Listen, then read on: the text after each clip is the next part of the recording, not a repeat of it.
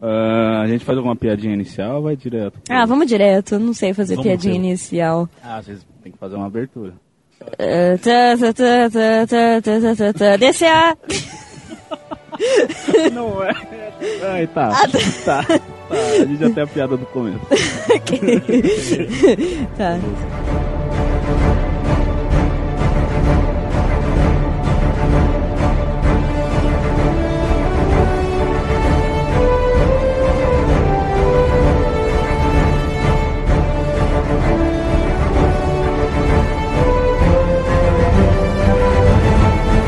Galera, beleza? Aqui é a James e se fosse Toninha Bolonhesa, ela comeria? É, é a senhora, tá certo? Isso. É, Vocês, perce- vocês ouvintes percebam como a gente aqui tem é, propriedade, né, pra falar. Preparo físico pra falar das coisas. Claro, propriedade e tudo mais.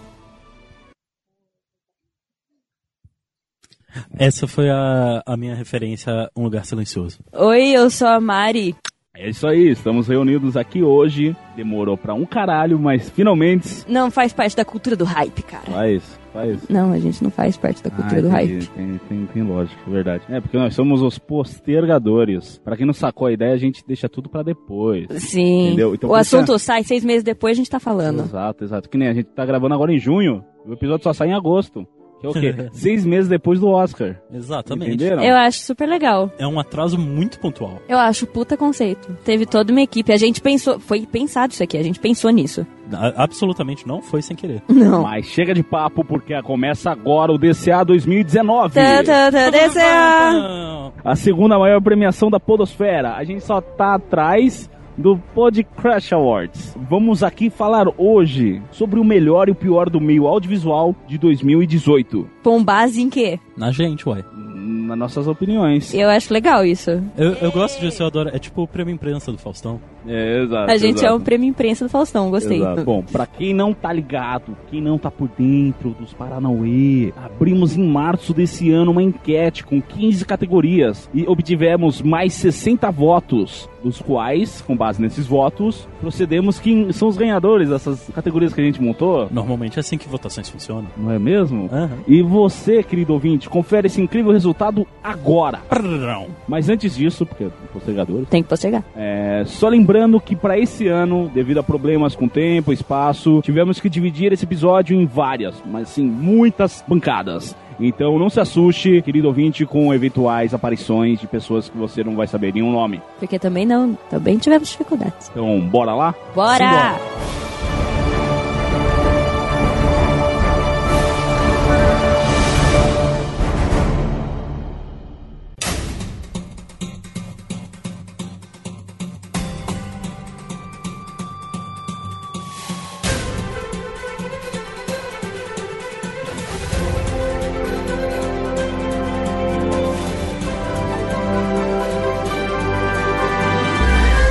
Primeira categoria é de melhor filme de suspense barra terror. E os indicados são Bird Box, A Freira, Halloween, Hereditário e Um Lugar Silencioso. E o grande vencedor dessa categoria é Um Lugar Silencioso. É um filme bacana, eu gostei. Eu discordo. Eu acho que melhor filme de suspense e terror tinha que ser hereditário e. Olha, eu diria que Hereditário me deu muito, muito mais medo que um lugar silencioso. Então, acho que isso faria ele ser o ganhador. Mas ao mesmo tempo, a experiência de Hereditário foi assustadora demais. Eu fiquei. É porque isso é, é que meio que é essa a intenção de um filme de terror, né? Mas eu senti que o Lugar Silencioso ele é muito mais uma premissa, não sei, suspense, né? É, Sim, sim. Ele, tem, ele tem os jumpscares ocasionais, mas de modo geral você fica mais intrigado com a trama, né? Quem são os bichos e tal. Eu não vi Hereditário, Ah, mas eu gostei pra É caralho bom, de Lugar hein? Silencioso. É. Eu me atrevo a dizer que foi o filme que eu mais gostei de 2018. E... olha. Foi bom o negócio. Eu, eu fiquei completamente apaixonado por Hereditário, porque, putz, é o tipo de filme que não é óbvio. Eu não achei óbvio. Nem um pouco. E, tipo. Ele é um filme pra você prestar atenção em todos os detalhes e é um filme de terror visualmente bonito. A trilha sonora é fantástica, a fotografia é fantástica, a história é fantástica, tipo, ah, eu acho que é uma obra de terror muito, não vou falar muito diferente porque segue uma linha meio, né, todo mundo diz que é muito inspirado em Bebê de Rosemary, essas coisas, mas Mas eu achei mais assustador que o bebê de Rosemary, viu? é, né? É, não, tem umas, tem umas cenas que eu, se eu lembro, eu não posso ir pra cozinha até hoje, assim, lembrando assim. Mel, é maravilhoso esse filme, eu amei muito. Eu sou o tipo de pessoa que tem pavor, literal, de filme de terror. Eu evito ao máximo. Eu gosto muito da premissa e tudo mais, mas eu fico só isso, sabe? Não é, não, hereditário, assim, se vocês não gostam de terror, eu não recomendaria hereditário, porque dá muito medo, mas você, como um amante da sétima arte, deveria assistir? Deveria. E aproveita para anunciar que vai sair o Midsommar, né, Mari? Vai, vai sair o Midsommar, que é o filme novo do diretor de Hereditário, que também é de terror, e vai, eu tô bem intrigada porque vai ser um terror que se passa basicamente à tarde. Então eu tô, esse cara ele tem umas ideias bem loucas, eu tô bem curioso para ver o que ele vai fazer. Pontos pela criatividade. Pontos pela criatividade. Na verdade não é, não é exatamente isso, né, é todas umas outras tretas, mas enfim, vão assistir Hereditário e vão assistir Midsommar também. É, é, não gostou da. Não, sim. É, é um filme bom, é um filme. É um filme de, de muito suspense, mas eu ficaria com a freira. Você preferiu a freira? Eu preferia a freira por, por um simples fato. Cara, eu tenho muito pavor de freira. É uma coisa que já no meu subconsciente, quando eu vejo uma freira, eu já ligo a uma história macabra por trás. Então, esse filme me causou alguns transtornos para dormir durante a noite e o fato de ir até o banheiro já me assustava. Quanto a Bird Box, uma coisa que eu gostei muito dele foi que tem sido uma tendência em alguns filmes de terror da atualidade que é trazer o filme inteiro aquele desespero, desespero, desespero, para no final vir com uma solução que não, não é uma solução mágica, não é uma solução que cai do céu, mas ela é. Ela não tem uma solução, na verdade, é, é muito esperança. Sempre passando a esperança, ou então alguns valores. E é uma coisa que eu tenho percebido que os filmes de terror, Bird Box e até mesmo o vencedor da categoria, que é o Um Lugar Silencioso, eles trazem esse background aí no fundo, uma lição que dá pra gente pensar, entende?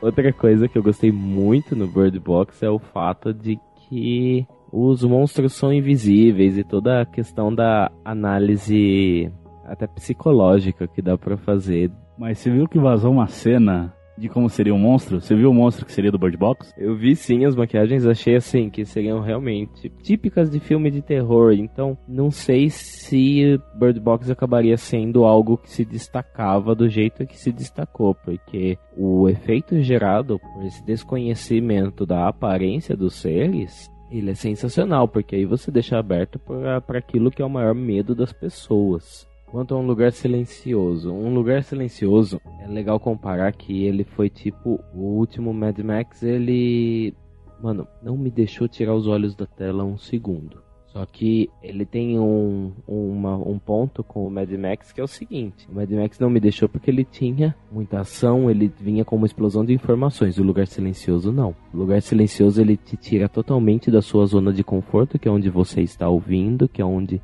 pode fazer barulho, que é o mundo normal. Porém, no filme você se sente imerso nele de tal maneira que você sente que você não pode fazer barulho. E isso foi genial. Não, é muito interessante porque a gente prioriza muito pelo quê? Pela nossa visão, né? O sentido que a gente mais prioriza, de modo geral. Tanto que eu acho que as pessoas não conseguiriam ver, ó, o trocadilho aí, em um mundo cego, sabe? E é interessante como ele destaca outro sentido que é a nossa audição e a maneira como ela nos prega peça, sabe? Foi um dos sentidos que o mais capaz de confundir a gente é a própria audição em si. E a maneira como é tratado no filme, como o Gusta falou, de, de você ficar com medo de fazer algum barulho. Teve momentos que eu tava vendo o filme e, sei lá, é, rangi a cadeira e falava, ih, carai, sacola é tipo, meu Deus, fudeu agora. Então, esse acho que é o diferencial do filme, sabe? Ele abordar esse sentido. Tanto que tem um comparativo entre o Lugar Silencioso e o Bird Box, que no Bird Box é, é o quesito da visão, né? E outra coisa legal de comparar com o Bird Box é o seguinte, o Bird Box é você assiste a tudo, você tá vendo tudo e beleza, ele tá completo ali. Todos os seus sentidos são trabalhados em Bird Box. Se eu não me engano, ele tem inclusive o barulho dos, dos bichos, tem toda a destruição. Você ouve tudo aquilo, você experiencia tudo aquilo como no cinema comum. Agora, o outro, o Lugar Silencioso, ele é basicamente um cinema mudo. Porém, ele acaba vendo como um cinema, entre, a, entre algumas aspas, mudo, numa era em que a gente já não vê isso. numa era que a gente não está acostumado com essa concepção, porque essa concepção para nós hoje ela é construída como uma coisa do passado, como uma coisa até antiquada, ninguém vai fazer. E o lugar silencioso ele vem para quebrar isso. Ele não tem o melhor dos efeitos visuais, porém como todo ele é todo trabalhado de uma maneira que Fica fantástico, porque ele te imerge naquilo, você se sente muito mais um participante da história do que um espectador.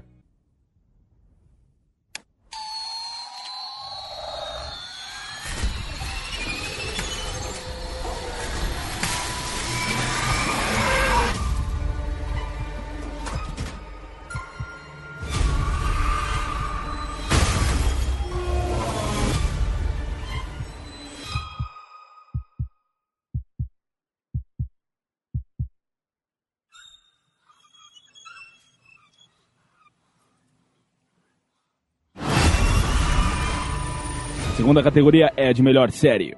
E os indicados são Better Call Saul, BoJack Horseman, Brooklyn Nine-Nine, La Casa de Papel, Handmaid's Tale, Marley e Supernatural. E o grande vencedor dessa categoria é Handmaid's Tale.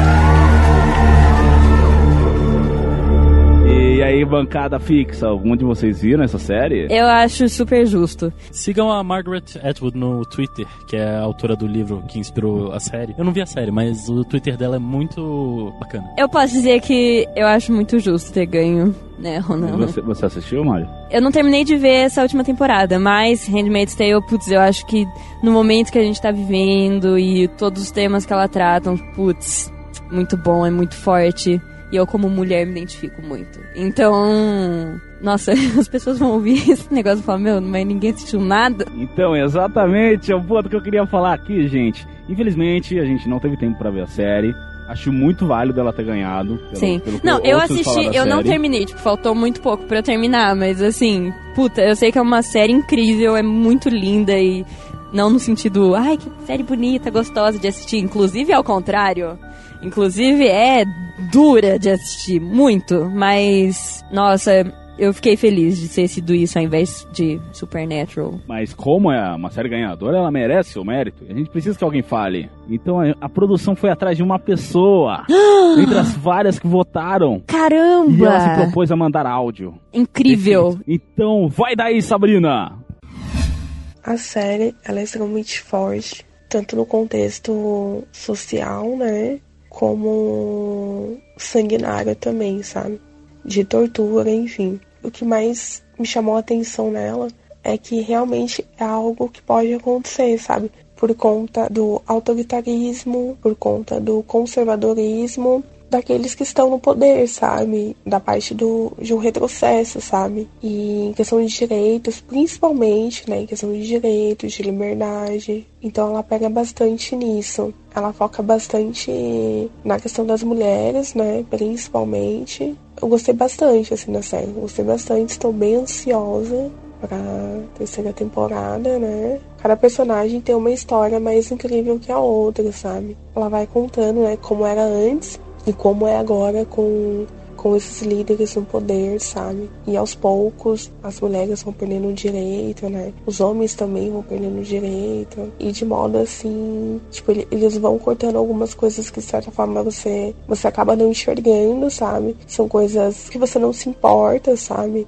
Até que chega em um patamar assim que já não há mais o que fazer, sabe? Então, desde o começo até até virar uma, uma montanha mesmo e não tem a quem socorrer, sabe? Não tem como pedir ajuda a outro país, não tem como nada nada intervir naquela situação. Eu super recomendo e dá para super fazer uma comparação, né, com com o que se passa aqui no Brasil, com o que se passa no, nos Estados Unidos, sabe? E é como se, se lá tivesse parado no tempo, sabe? Porque todos os outros países, sabe, eles são, eles são livres, né? Eles são desenvolvidos, e lá não, lá como se eles estivessem parando no tempo. Mas na verdade eles, eles não param no tempo, né? Tipo, ele retrocedeu, né? Uma pegada medieval, assim. As casas de madeira, até mesmo a roupa das, das personagens, sabe? As roupas íntimas também remetem bastante isso. E a todo instante a parte religiosa, né? A parte de, de temor a Deus, de você justificar os seus atos usando a religião, sabe? Elas são obrigadas a fazerem isso, né? Porque as mulheres já não são mais capazes de se reproduzirem, mas é, na verdade a culpa sempre cai para cima das mulheres, né? Tanto hoje, né, assim, no, nos dias atuais, né? Mas na série, assim, a culpa acaba caindo muito mais as mulheres, então elas se tornam prisioneiras. Tem um, um, episódio que é muito bacana, que vai em outro consulado, né, do México, para poder conhecer a, essa organização, né, como é a estrutura das aias no país. A, a Juni, né, que é uma é a principal, ela fica, ela, os líderes dela colocam pressão, né, para ela poder falar que lá é muito bom, para poder mentir mesmo. E ela fica muito muito na dúvida, né? Se ela, se ela pede ajuda, se ela fala tudo a real, ou se ela oculta tudo, né? Mas é, se você for parar pra pensar, é realmente uma situação muito foda, né? Porque ela, ela fica muito sem saída sobre o que ela pode fazer, sabe? Que se ela for fazer alguma coisa, ela vai ter consequências, sabe? Então você vê que outro país ir até os Estados Unidos para poder ver como é, é, é, essa organização, você vê que isso se expande, sabe? Tipo, não é, não é só lá. Que a culpa é das mulheres, sabe? De não, de não ter filhos, sabe? De não conseguir mais. Que a culpa acaba caindo pra cima delas. Esse episódio é muito, muito marcante, assim. A nova temporada de BoJack Horseman foi sensacional, eu acho que é a melhor até agora. Eu não assisti porque eu não tava com um preparo emocional quando é, saiu. É, tem que ter um preparo pra assistir BoJack também. Na verdade, eu acho que todas essas séries aqui, menos La Casa de Papel, porque, né? Não, até, sim, La Casa de Papel também sim. Oh. Como assim? Tem vários momentos dramáticos. Muito dramático. Que você se sente na dramático. pele daqueles caras de macacão vermelho, mano. Uma série extremamente emotiva. A força dela tá toda na emoção. Eu tô comovida. Mas eu assisti, o... de fato, a a emoção que mais me causou, por exemplo. Me causou muita. Uma emoção fortíssima de ódio, raiva. Mas Bojack Horseman, Bojack Horseman, cara, a, é a prova viva de que hoje em dia ninguém mais quer ter heróis, né? Todos os hum. heróis estão sendo desconstruídos. Desconstruídos. Tá acontecendo mesmo com o Bojack, né? Bojack é foda. É legal que é um desenho animado para adultos, né? Que era uma coisa que fazia tempo que a gente não via muito, né? E eu acho isso muito bom. Posso fazer propaganda de outra coisa, Pera, de outra só série? Deixa eu falar rapidinho do Bojack. Ah, ok. Fala você, fala é, você, tipo a minha série, sabe? Se bem que aqui eu, eu, eu, gosto de todas, na real. Na real mesmo. Gostei de todos os que indicados finais. Pô, Brooklyn Nine-Nine é incrível. é foda demais. Muito engraçado. Mas é, com relação ao BoJack, a gente até comentou na premiação do antigo Dimension Cast, mas eu tava acompanhando esses dias é uma, uma das páginas do Instagram, que é BoJack Hidden Jokes, que são só os easter eggs que tem escondido nos episódios. Tem muita coisa, né, mano? É, mano, é um absurdo de, de piada e subtexto que tem dentro da Sim, coisa, tem sabe? muita coisa. É muita coisa, é muito bem animado, os caras vão muito longe. Não, e é tudo animado em flash, é um negócio absurdo. Sim. Coisa de louco. As produtoras de BoJack lançaram uma nova série, é, chamada Tuck and Birdie, que também saiu pela Netflix e também é animação em flash e tudo mais. É um contexto bem diferente e é uma série, eu acho que tem um humor muito diferente, mas é igualmente bom. Eu, eu amei de coração, então fica aí a dica para mais uma série animada adulta dos produtores, das produtoras de BoJack Horseman. Bom, aqui na sequência Better Call Saul, não tenho nem palavras para descrever. Você chegou a assistir, Horton? Não.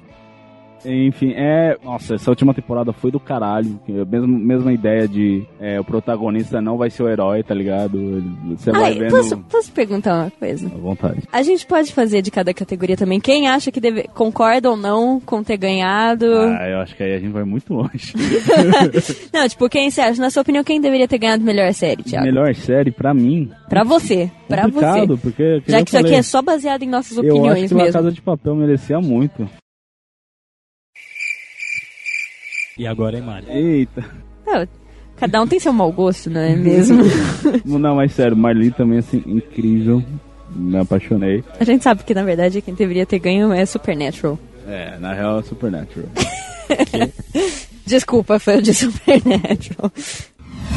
La Casa de Papel Essa série, pra mim, é a série mais fantástica que eu vi no seu segmento. Questão de o bom bandido, né? Quando a gente torce pelo, pelo vilão. E eu achei ela super bem desenvolvida. Essa trama, é, principalmente o personagem do professor, assim, o cara de uma inteligência que você acha, pô, ferrou tudo, acabou. Eles dão essa impressão toda e o cara já sabia de tudo e é genial, assim. Porém, ficou pop, né? Então eu acho que a galera não, não deu o devido mérito que ela merece por ter ficado pop, todo mundo banalizou, né? Então. Foi tido como modinha, né? É, e, e é, modinha. é- e é engraçado porque, cara, é justamente fora do eixo que a gente tá acostumado, que é produção norte-americana. Ela vem lá da Espanha, cara. E é, pô, eu, eu tô falando assim, eu tô cantando essa bola desde sempre, cara. A Espanha tá vindo com muita força, porque é a única série delas. Eles têm Elite, Grand Hotel, agora tá vindo. Ah, Ministério del Tempo. Cara, eles estão vindo com muitas produções massa e eu acho que só, só tem a acrescentar. E La Casa de Papel, puta que pariu. Foi um bagulho que surpreendeu de verdade, mano. Então, cara, e, e ela foge um pouco do eixo convencional. E pra virar modinha algo que vem do eixo convencional, porra, tem que ser muito foda. Então eu acho que esse é um dos méritos de La Casa de Papel. E eu também, eu não assistia porque eu falava, pô, uma modinha, uma porcaria. Eu falava sem ver. Eu também, eu, eu, na, nessa mesma pegada aí não adianta, cara. Você tem que ver pra, pra só então julgar, velho. Então, fui assistir, por isso que eu faço essa menção honrosa, mas não, não estou decepcionado com o resultado, porém preciso fazer essa menção honrosa pela Casa de Papel. Bom, é, infelizmente ganhou o Handmaid's Tale. Eu gosto mais de Better Call Saul. Assisti já as quatro temporadas, tô ansioso pra quinta, mas eu vi uma notícia recentemente de que vai sair só em 2020. É, pra quem não sabe, Better Call Saul é, uma- é um spin-off do Breaking Bad, a série do advogado que foi o advogado do Walter White, vulgo Heisenberg.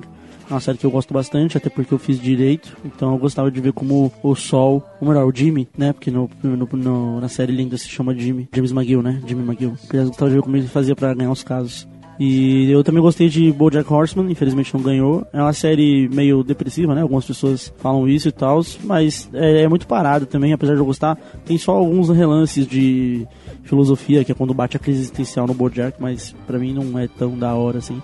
Brooklyn Nine-Nine eu não, nunca assisti, então eu não gosto da temática. O La Casa de Papel... Peraí, peraí, peraí, como assim? Você, o fato de você nunca ter assistido faz com que você não goste? É que eu já vi algum, alguns trailers, alguns relances e tal. E aí, mano, passando na delegacia e, tipo, é meio bizarro. Eu não sei como pode ser engraçado isso. Mas aí que tá a graça, porque é um estilo de filmagem documental, sem claro que é, é tipo um- uma nova comédia, tá ligado? Então, é uma pegada meio The Office. E eu acho, eu acho The Office também muito meio idiota. Porque é meio fechado o local, tá ligado? É tipo, The Office é um lugar fechado, não é um escritório. E qual é a graça que tem no escritório? Qual a graça que tem Mas é na delegacia? isso, ele trabalha com o cotidiano. Não, então, eu compreendo, mas tipo, eu prefiro outras séries, por exemplo, o Better Call Saul e o, e o Merli, ou Marli, não sei como você, que você tá falando em catalão, né? Então, são séries que se passam na vida lá fora, na sociedade e tal, apesar de se passar dentro de uma sala de aula. Não, mas o- tem o- toda a cidade, todo o, o país. Brooklyn e tal. Nine-Nine ele não se resume à delegacia. A delegacia é só tipo, o ambiente recorrente. Tem muitas externas também. Ele Bom, funciona. Sei lá, pra mim Eu policial. acho que você deveria dar uma chance pra essa série, que ela eu, é muito quando boa, eu assistia realmente. coisa de policial, eu gostava mais do CSI e do Law and Order. Dun, dun.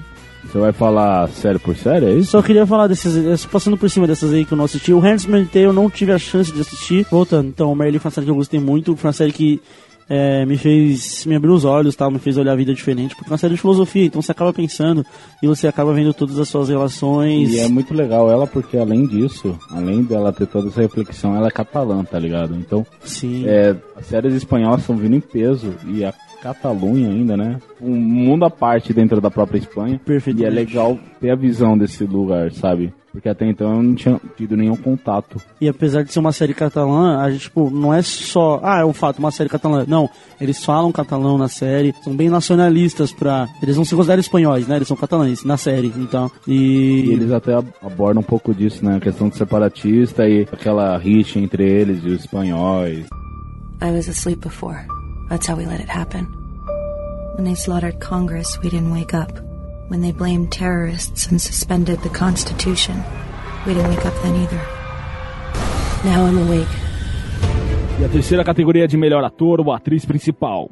E os indicados são Chadwick Boseman em Pantera Negra, Emily Blunt em Um Lugar Silencioso, Jason Momoa em Aquaman, John Krasinski em Um Lugar Silencioso, Josh Brolin em Vingadores Guerra Infinita. Lady Gaga em Nasce uma Estrela. Rami Malek em Bohemian Rhapsody. Ryan Reynolds em Deadpool 2. Timothy Chalamet em Me Chame Pelo Seu Nome. E Alicia Aparicio em Roma. E o grande vencedor dessa categoria é Rami Malek por Bohemian Rhapsody e Alicia Aparicio por Roma.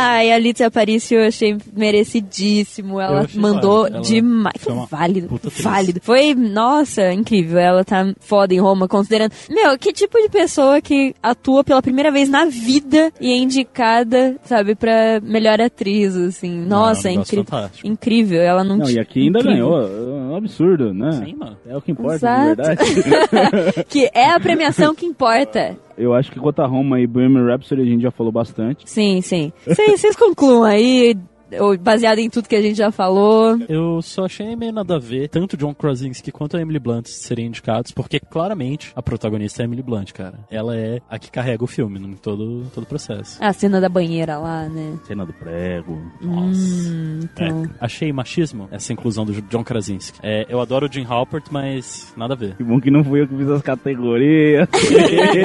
Tô brincando, tô brincando.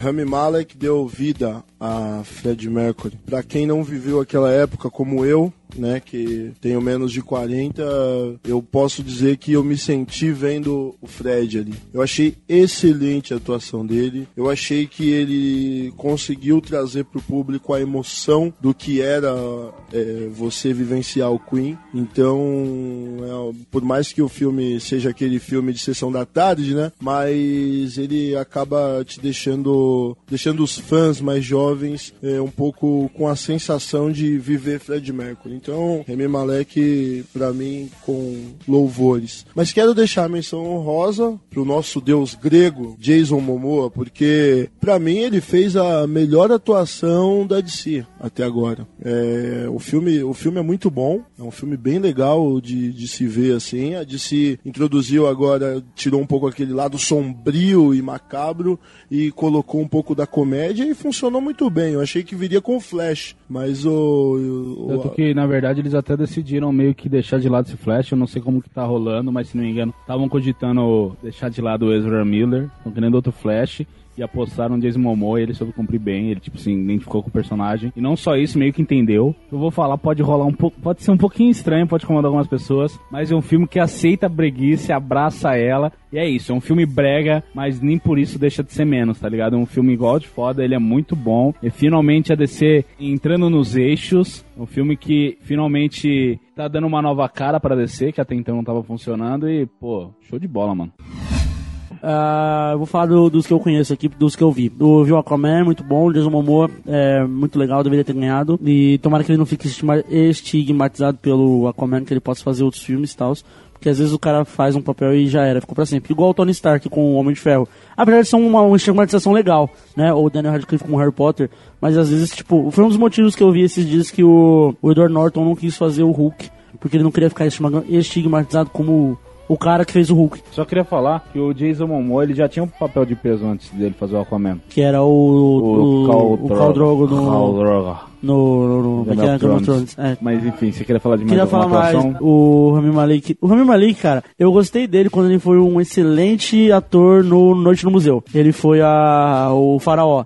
E foi sensacional, cara. Eu falei, puta, esse cara vai fazer muito sucesso. Aí eu descobri que ele virou o Mr. Robot. E é uma série que eu gosto muito.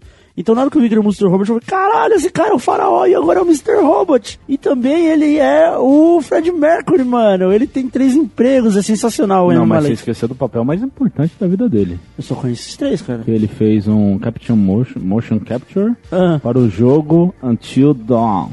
não conheço, mano.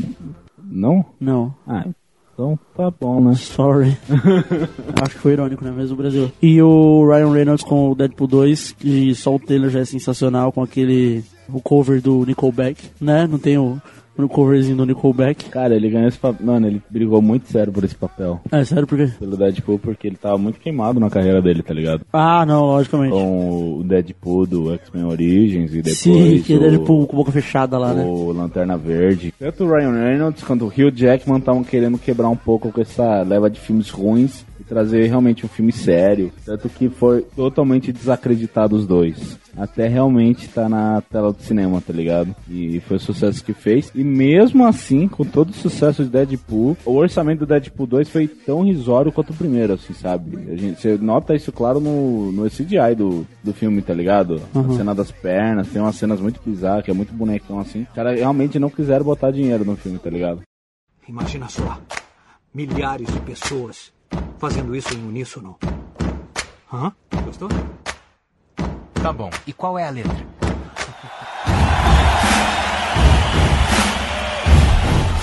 Era una toma muy larga, pero igual una vez estando en la toma, olvidé por completo la seguridad que había. Yo solamente no encontraba a los niños que a los cuales le ten- les tengo mucho cariño, tanto como en el personaje como en la vida real. Son unos niños increíbles y el perderlos totalmente de vista fue así de voy por mis niños. tengo que ir por mis niños porque no los encuentro. Como que bloqueas en esa parte de, ti el temor del mar. Si entras y es así de chin, pero no están ellos. A quarta categoria é de melhor ator ou atriz coadjuvante. E os indicados são Amber Heard em Aquaman, Danai Gurira em Pantera Negra, Johnny Depp em Animais Fantásticos e Onde Habitam, Os Crimes de Grindelwald, Michael B. Jordan em Pantera Negra, Michael Douglas em Homem-Formiga e Vespa, e Zoe Saldana por sua atuação em Vingadores Guerra Infinita. E o grande vencedor dessa categoria é Michael B. Jordan, de Pantera Negra.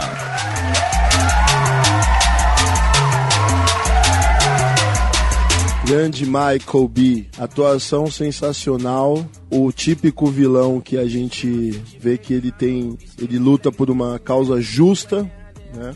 Por meios tortos, né? Os fins não justificam os meios, mas enfim. Porém, eu quero deixar aqui uma polêmica, porque eu vou. Eu iria de Johnny Depp. E Pois é.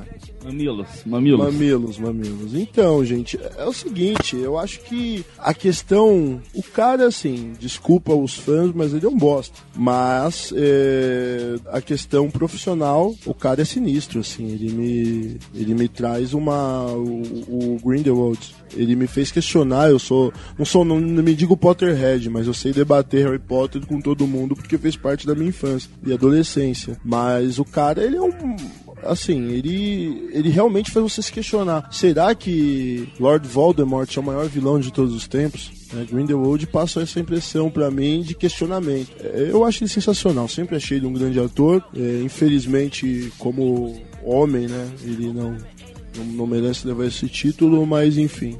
É, eu acho que é aquele esquema de separar a obra do artista, né? Que a gente sempre tenta associar. Pô, o cara fez coisas incríveis, então ele tem que ser uma pessoa incrível. E quase sempre é, na verdade, no rumo inverso das coisas, né? Vi de todas as polêmicas que estão rolando aí em Hollywood, Hollywood recentemente. Mas isso é um assunto para outro podcast. Seguimos aqui com é, a opinião de outros nossos convidados. O Michael Douglas é legal pra caramba o Michael Douglas no filme, nos filmes da Marvel, tanto no Homem-Formiga normal e no Homem-Formiga Vespa, né? As, as aparições dele são muito boas. Eu gosto muito do Michael Douglas do- por causa do filme Wall Street, Poder e Cobiça e Wall Street O Tiro Nunca Dorme, que eu já vi, que são muito bons. E são filmes favoritos meus. E a Zoe Saldana pra mim não teve um papel sei lá, assim, foda pra ser indicado como melhor atriz coadjuvante no Vingadores Guerra Infinita. Beleza, ela é sacrificada pelo Thanos e tal, mas, mano, tipo, teve outras pessoas também. Ela, ela, Mas ela foi a segunda que mais apareceu em cena. você acha, mano? Você acha? Você... Não, não, não, eu não acho, tá comprovado. Ah, mas Ela estatística. só, per- ela só perde pro Thanos. É, ô, sério, mano? Nossa. Amber Heard. Que atriz maravilhosa. Aliás, esse filme é de acabar com todo mundo, né? Todos, atores, atrizes excelentes, assim. Nossa, Aquaman foi um filme lacração, destruiu. Amber Heard estava incrível, maravilhosa, aquele cabelo vermelho, parecia, lembrou, lembrou a Pequena Sereia, né? Essa, essa imagem do cabelo vermelho, muito maravilhosa. Nossa, arrasou em tudo. A atuação tava é, quem sou eu, crítica de cinema, mas atuação incrível. A personagem também achei muito bem construída. Amber Heard, assim, ganhou meu coração muito. Foi crush o filme inteiro.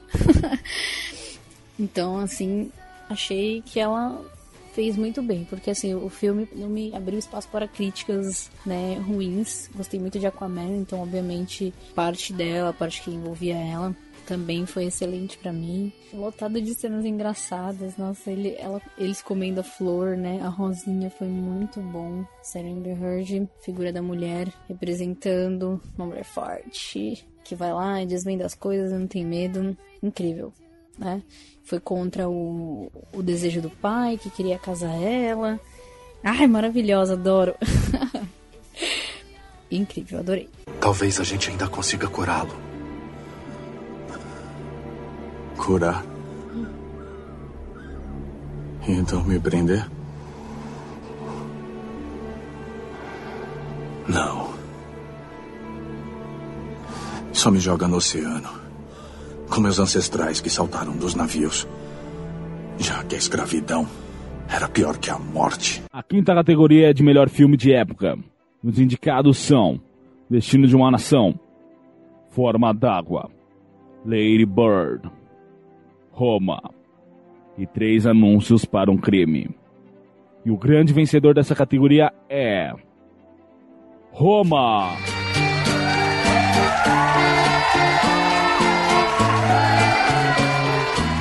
Merecido? Merecido? Merecidíssimo. Sem dúvida. Merecidíssimo. E olha que essa é uma das categorias mais disputadas pro meu gosto, mas Roma realmente foi um filme incrível. Foi. E olha, acho de cabo a rabo. Eu, eu sou meio suspeito também, porque eu sou ligeiramente fanboy do Quaron, mas de cabo a rabo é um filme fantástico. Pra mim, tipo, dos que eu vi da categoria, Roma é de longe o melhor, assim. Eu acho que em todos os quesitos possíveis, sabe? É, tanto que era a nossa torcida, né? Durante o Oscar. Sim, era a nossa principal aposta. Mas assim, desses aqui, pô, o, Forma d'Água, eu gostei mais do que eu achei que ia gostar, porque ele na época tava muito hypado, tava todo mundo falando muito Sério? bem. Então, pra mim foi o contrário. Eu gostei menos do que eu pensei que eu ia gostar. Eu, eu tava esperando outra coisa. Eu falei assim, não, cara, esse doutor aí, é, é, é, né, é, né, doutor.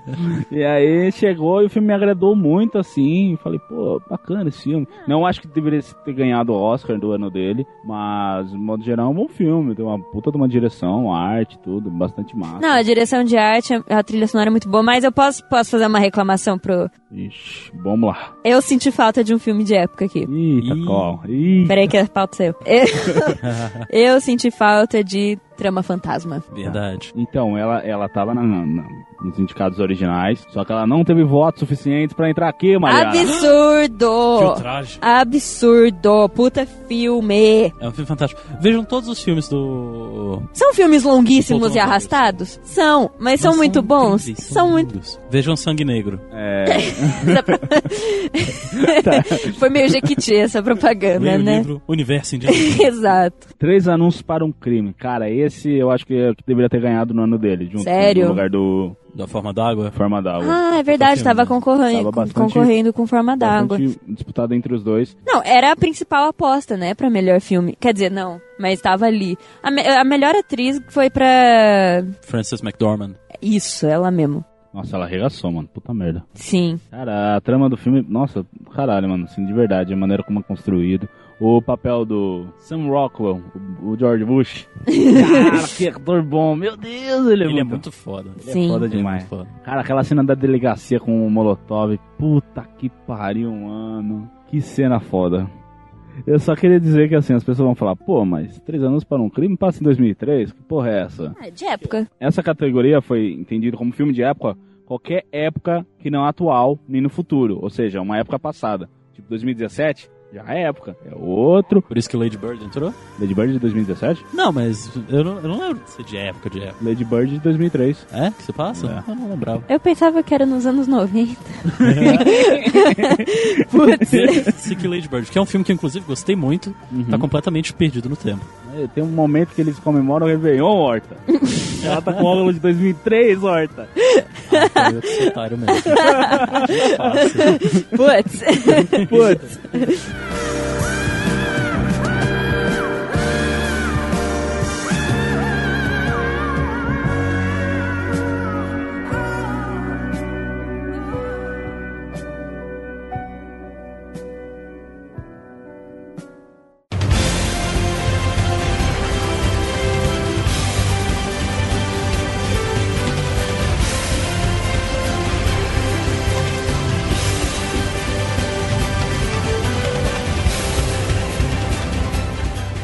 Sexta categoria de melhor animação. Os indicados são Hotel Transilvânia 3, Homem-Aranha no Aranha Verso, ainda que controverso. Ilha de Cachorros, Incríveis 2 e Viva, a Vida é uma Festa. E o grande vencedor dessa categoria é Incríveis 2.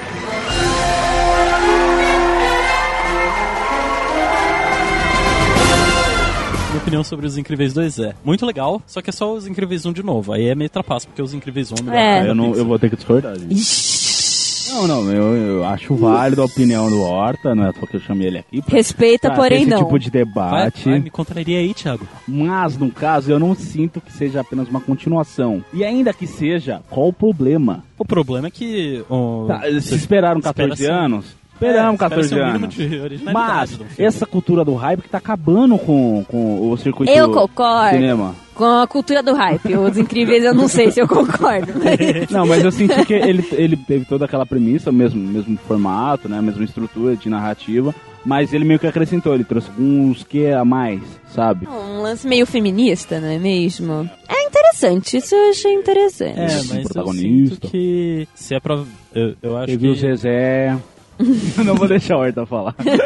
eu adoro o Zezé. Mas eu diria que eu valorizo muito a originalidade, especialmente nessas premiações. E considerando isso, eu diria que um filme que eu acho que foi muito bem sucedido e que merece uma premiação por ter sido um filme muito bom é Viva a Vida Não Ah, sim, não, sim, eu concordo. Nesse aspecto eu concordo contigo. Que pra mim, puta merda, cara, muito tempo que não saiu um filme que nem Viva. Tanto que estavam reclamando que. Eu vi outro dia o Frango Fino falando que desde não sei quando o único produto original da Pixar tinha sido Viva. E, cara, arrebatou todo mundo, tá ligado? Um puta do filme, assim. Inacreditável, ainda mais eu que estive no México. Senti um quê de proximidade, me julguem por não ser mexicano, mas enfim, é puta do caralho. E eu também eu vou discordar um pouco de Incríveis ter ganhado, preferia a Viva. Aham. Mas. A voz do povo é a voz de Deus. É, é exato, exato, isso. Eu posso dar minha opinião? É à vontade. Ilha de cachorros, mano. É isso. É só isso. Mano, o Wes Mas por quê? Anderson. Por quê? Porque o Wes Anderson, cara. Não, tipo, ah, porque eu acho que a animação stop motion é uma animação bonita, sabe? É toda diferentona. E eu gosto do Wes Anderson. Eu confesso que é puro paternalismo aí, sim. Gosto do cara. Queria que ele tivesse gay. É só isso mesmo. Qual filme você votou nessa categoria? Sem dúvida nenhuma, Viva a Vida é uma Festa. Cara, esse filme é sensacional. Ele é uma animação, porém o apelo sentimental dele é muito, muito, muito forte. Eu achei que. Eu não ia parar de chorar, cara, quando eu tava assistindo assim. Você vê valores, a questão dos avós, né? A questão de conhecer pessoas que já morreram. Então mexe com você, porque é uma coisa que tá no nosso cotidiano, né? Quem nunca aqui? Quem nunca, peraí, quem nunca perdeu um ente querido, né? Essa questão é, é muito forte sobre abordar de um jeito que leve, eu achei Sim. leve, é nada também que. Mas você chora naturalmente porque a história é muito bonita, assim. Não, e eles trazem toda a cultura mexicana, eles conseguem abordar todos esses temas que você comentou, uma cultura que grande parte das pessoas tem muito preconceito e até estereótipos, né? E o filme soube abordar isso mu- muito bem, soube ser muito, como eu posso dizer, soube quebrar toda essa visões que as pessoas tinham, né? Pois é, exaltou a cultura mexicana, né? Então, eu achei, achei sensacional o filme, assim, é. até dar um spoiler aqui, eu me segurei. Quem não assistiu, assim, assista porque é um filme que você, você carrega valores, assim. E você se diverte, né? A animação é pra se divertir. E esse filme, pra mim, é uma das animações que eu vou indicar pro, pros meus filhos, assim, que vejam. É muito bom. É, quanto à animação, Hotel Transilvânia 3. Eu gostei bastante desse filme. Mesmo sendo o terceiro, ele não perdeu a graça e não deixou a desejar em nenhum ponto. Eu gosto muito dessa animação. É, não é um filme só para crianças, porque eles fazem piadas que adultos também podem apreciar.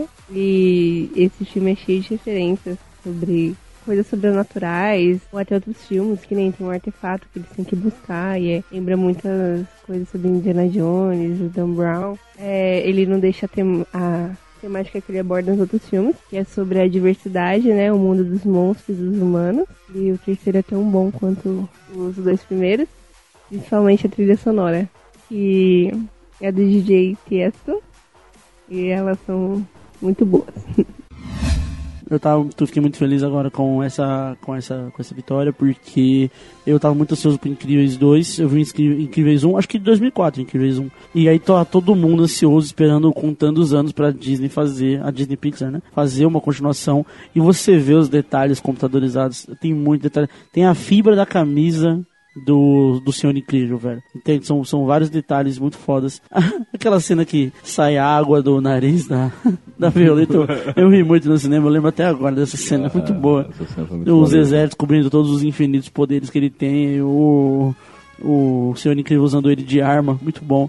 E também O Viva a Vida uma Festa é um filme sensacional. E é o, o jeito do filme tratar a morte é um jeito muito bom. Porque. E, e é até. Vai até. Eu não digo contradição, mas vai numa terceira via do, do como o mundo ocidental encara a morte. Porque, assim, as pessoas aqui elas encaram de um jeito totalmente diferente. Como uma coisa ruim, uma coisa ah, tenebrosa, muito pesada. E no filme mexicano você vê que é um negócio que faz parte e você vai encontrar. Não é, claro, não é certeza que você vai encontrar com seus entes queridos, parentes tudo mais. Mas é um jeito mais leve de se encarar a morte, porque é- ela vai acontecer. Então não precisa. Já que vai acontecer, você não precisa levar no pesado, né? Você não precisa é, ficar teorizando em cima e tendo ansiedade sobre. É simplesmente um fato e, e já era. E, e o, o trabalho do menininho em, em querer reconhecer o avô, colocar foto, lembrar das pessoas antigas e contar as histórias, isso tudo é uma coisa que eu faço bastante aqui na minha casa, né? Então eu me me identifiquei bastante com o filme. A gente gosta bastante da cultura mexicana aqui. Super-heróis são ilegais. Queremos lutar contra vilões.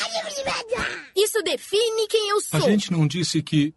O quê? Alguém na TV disse isso. Eles voltaram. Eu conheci um milionário. Ele quer falar sobre o lance de heróis. Me ajudem a trazer os super-heróis de volta. Precisamos da mulher elástica. Tchau, amor. Sétima categoria de melhor drama. E os indicados são Eutônia, Roma, Trama Fantasma e Três Anúncios para um Crime. E o grande vencedor dessa categoria é Roma.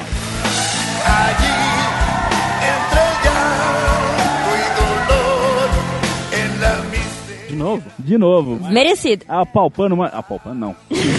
Roubando mais um. Não. Ganhando, ganhando, ganhando. Ganhando. Ganhando mais um prêmio. Ah. Eu confesso que agora nessa categoria aqui eu fiquei dividida, porque aqui tem Trama Fantasma, que é um filme que é- está na minha lista de meus preferidos. Essa galera tava muito doida quando Tava muito votando, doida. né? O que, que esse povo pensou? Mas, enfim, Trama Fantasma é fantástico, Roma é fantástico. Os dois são dramas incríveis e muito densos e muito fortes. Então, eu, amei Roma ter levado e amaria Trama Fantasma ter levado. É isso. É, eu acho que essa categoria foi, foi uma das mais fortes. Eu acho que só teria sido um pouco decepcionante se o Tony tivesse ganhado. Você não gostou de Eutônia? Então, eu não vi na verdade, mas os outros três eu gostei tanto que me deixaria meio surpreso negativamente se nenhum dos três tivesse ganho. Entendi.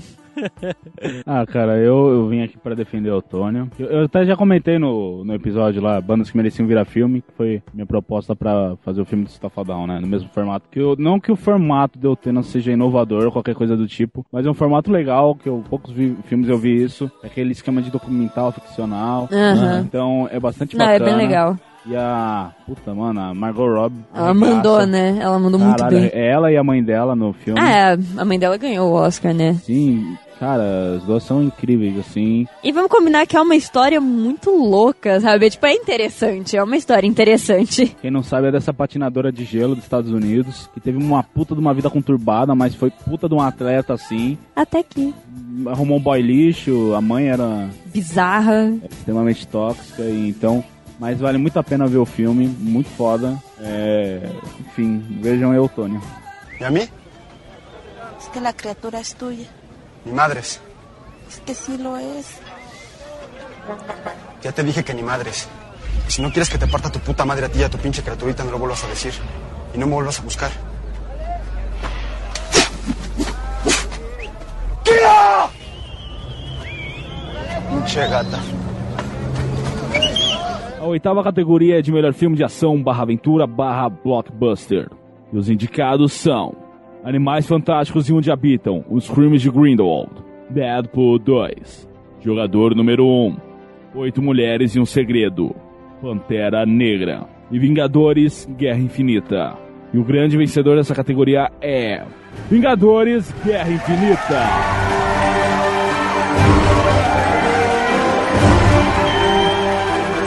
Que surpresa! Uau, eu não esperava por essa! Pois é, né? Essa categoria eu acho que fizemos pro protocolo, porque nós já sabíamos a resposta. É, porém, alguns filmes aqui merecem de novo a menção honrosa. Pantera Negra, a gente já discutiu em outro episódio, mas é um filme sensacional que também essa questão, hoje eu tô todo politicamente correto, nessa questão de valores aí, eu acho que Pantera Negra representou demais, representou não só uma raça, mas representou assim o que muita gente sentia falta, né, desse a, a herói negro protagonista, os, os negros protagonistas e não como escravos e tudo mais, né, como subalternos, então foi, foi bem foi bem legal. E eu deixo aqui também menções honrosas para Animais Fantásticos e Onde Habitam. O filme, eu vou ser bem sincero, é um filme café com leite, né? Feijão com arroz. Mas volto a dizer para quem é do universo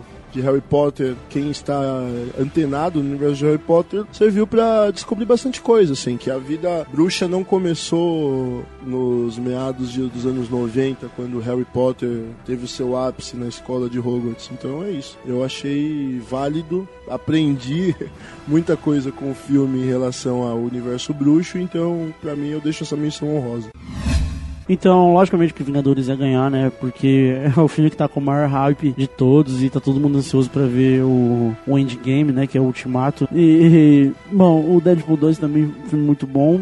que mais? E o Pantera Negra também. Todos a ver com o universo de super-heróis e tal. Mas o Vingadores é sem, sem comparação mesmo. Jogador número 1 um é um filme que eu gostei bastante. Eu vi a galera bastante dividida com relação a ele, porque ele é inspirado no livro.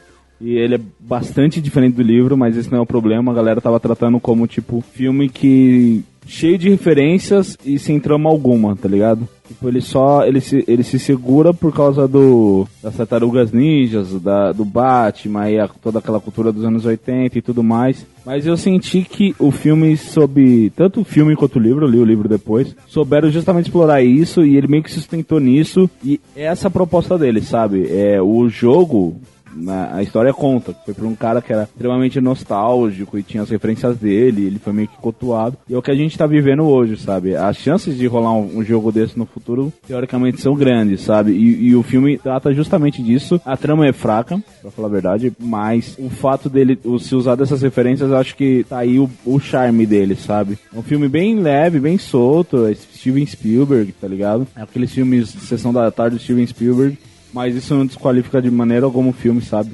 Vá com seus amigos e vejam. Pipocão, ele é o exemplo clássico de blockbuster, então ele é muito foda. Os efeitos especiais são do caralho. É, e é muito legal você ter a versão torrent, ou, opa, ou, a versão comprar o Blu-ray depois pra pausar segundo a segundo pra pegar o tanto de referência que tem uns momentos que, cara, é chuva de informação na sua cara.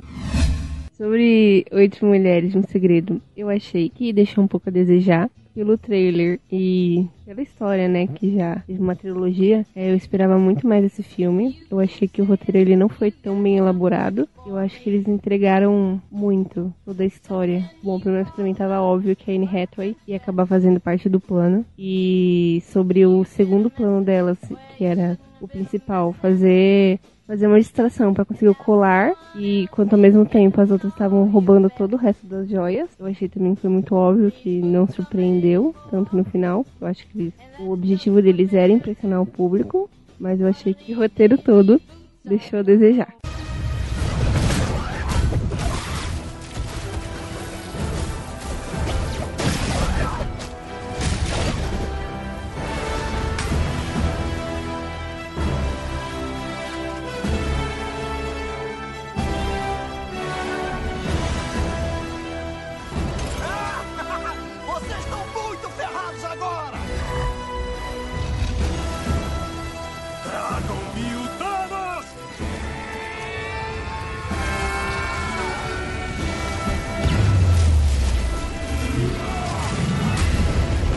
Nona categoria de melhor trilha sonora. E os indicados são Bohemian Rhapsody, Mamma Mia, Lá Vamos Nós de Novo, Nasce Uma Estrela e Viva, A Vida é uma Festa.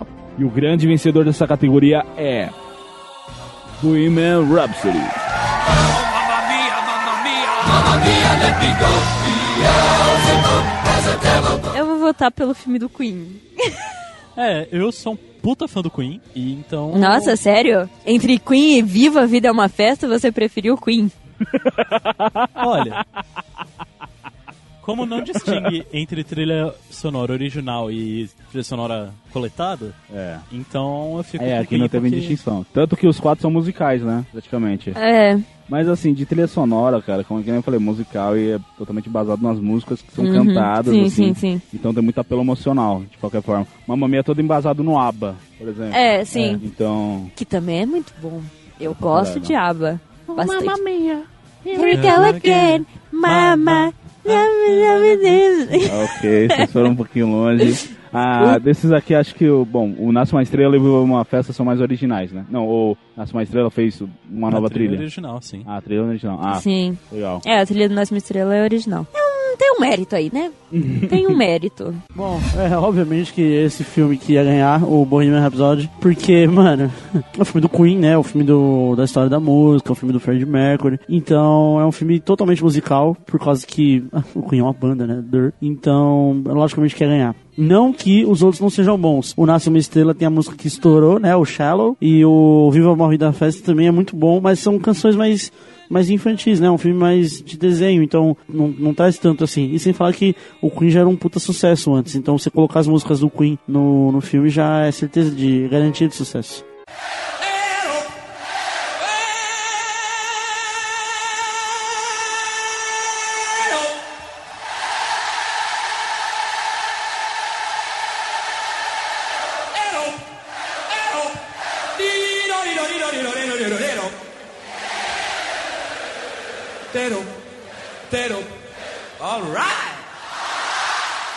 A décima categoria de melhor canção. Só lembrando que nessa categoria foi avaliado qualquer música que foi utilizada durante o filme ou para promovê-lo de alguma forma, seja em trailers, comerciais ou até em outdoors. E os indicados são Bohemian Rhapsody, do filme Bohemian Rhapsody.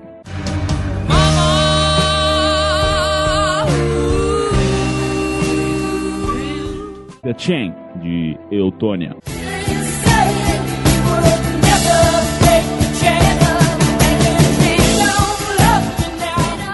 Shallow, de Nasce uma Estrela.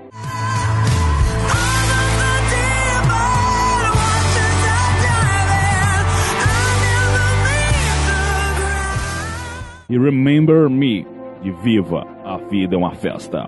Se um violão você escutar, ele com seu triste canto te acompanhará. E até que eu possa te abraçar,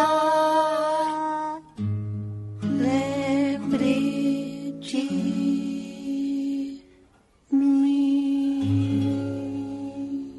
E o grande vencedor dessa categoria é. Bohemian Rhapsody.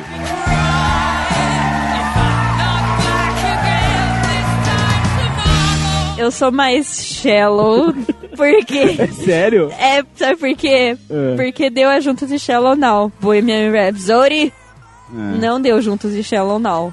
É por causa disso. Mas, e só pra gente falar de todas as músicas, eu queria dizer que The Chain do Fleetwood Mac é uma música fantástica. Ouça. É uma das minhas músicas favoritas de todos os tempos, cara. Nossa, é foda mesmo. Mano, aquela parte do baixo no meio, aquele. Dum, dururu, Ô, mas tem um momento que não lembra um pouco que país é esse? Que?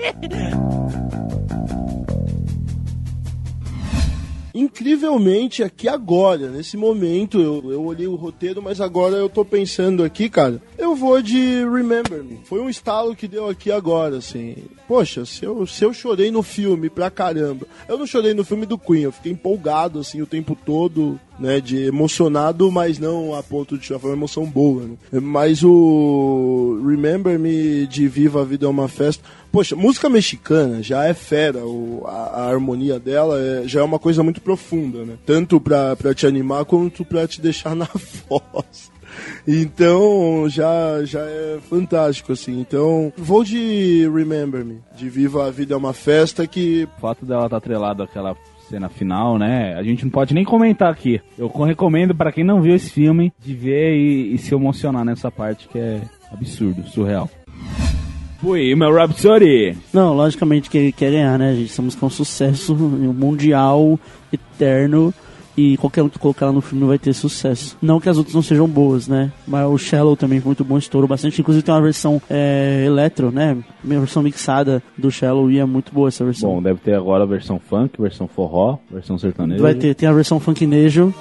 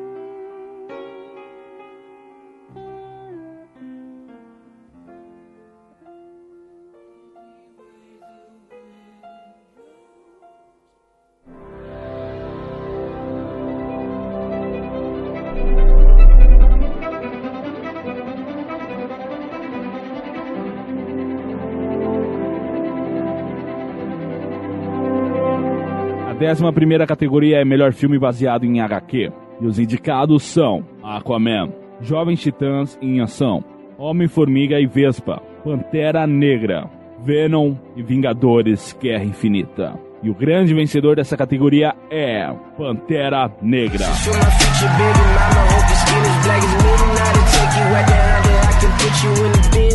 Não é nada absurdo Vingadores não ter faturado, né? Eu acho que ele foi um filme totalmente fiel ao herói, que exaltou de forma brilhante assim o que o que a gente tem no- nos HQs. É, Eu vou con- confesso que eu não li tantos HQs como eu deveria, mas o Pantera Negra é um que eu tenho proximidade assim, eu achei bem bem relevante a- o que passou, o que se passou no filme. Então eu acho que é nada mais justo do que Pantera Negra levar esse- essa disputa aí. O Venom também era um filme muito bom, um filme bastante, bastante comentado. É, Ele é mais um anti-herói, né? Todo mundo conhece a história do Venom, né? O Caio alienígena, o simbionte, se funde ao cara. É o Ed Brock? É, Ed Brock. O, o Venom é do Ed Brock. É do Ed Brock, né? As outras versões têm outros nomes. Tem outros Que nem nomes. Quando o Homem-Aranha pega o simbionte, ele não é Venom. É, bom, o Jovens Titãs em Ação, que era baseado nos Jovens Titãs, né? O Teen Titans, era um legal o desenho. Homem-Formiga também, a Vespa, sensacional, shows de efeitos especiais. Bate nele. Em qualquer lugar? Uhum. Não morte não, gênio! Você me disse pra bater, não disse a força. Eu te convido pro meu lab e você sai chutando as coisas. Devia ter feito ele mais resistente. Ei, espera um minuto. Os nanitas absorvem energia cinética e mantêm ela estocada para redistribuição. Bem interessante. Acerta outra vez nesse exato ponto. Está gravando? Pela ciência, simplesmente.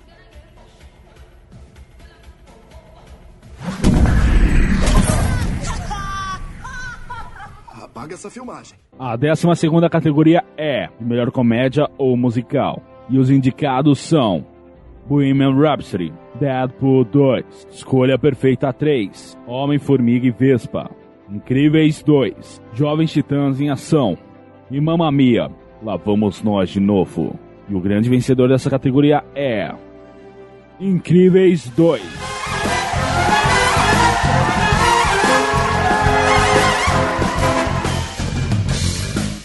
Como comédia, Os Incríveis 2 estão nessa categoria. Podia estar em melhor categoria de animação, de comédia, de personagens, de tudo, de infância, porque que filme excelente.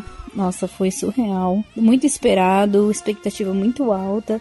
Atendeu todas as expectativas. Foi um filme maravilhoso, muito engraçado e tem todo esse sentimento de ser uma coisa de infância. Achei muito legal eles continuarem a história a partir do que aconteceu, do que tinha acontecido no primeiro filme e não, apesar de ter passado esse anos, criar eles adultos, né, a Violeta e Flecha. Então foi muito legal eles continuarem da onde tinha parado. Gostaria que tivesse mais um e assim, acredito que vai atender a expectativa tanto quanto, porque Os Incríveis é maravilhoso. Nossa, filme 10 demais, roteiro sensacional, super-heróis, super-heróis crianças, o Zezé é muito engraçado. Toda a cena que tinha o Zezé, nossa, me acabava de tanto ir. Que filme maravilhoso, assim. Ai, merece ganhar todas as categorias possíveis. Sério.